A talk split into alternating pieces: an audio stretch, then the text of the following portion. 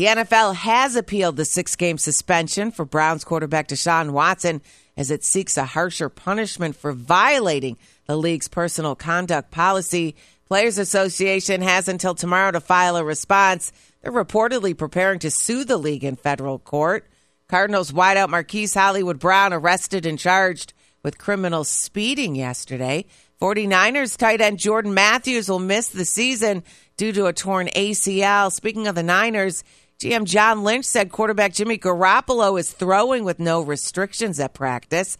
Turning to baseball, Dodgers will wear a black patch featuring a microphone and the word Vin on their jerseys for the rest of the season in honor of the late Vin Scully. Brandon Drury's a very first at bat as a Padre couldn't have gone any better.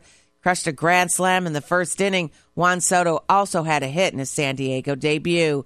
That's sports. Ron DeMoss, NBC News Radio.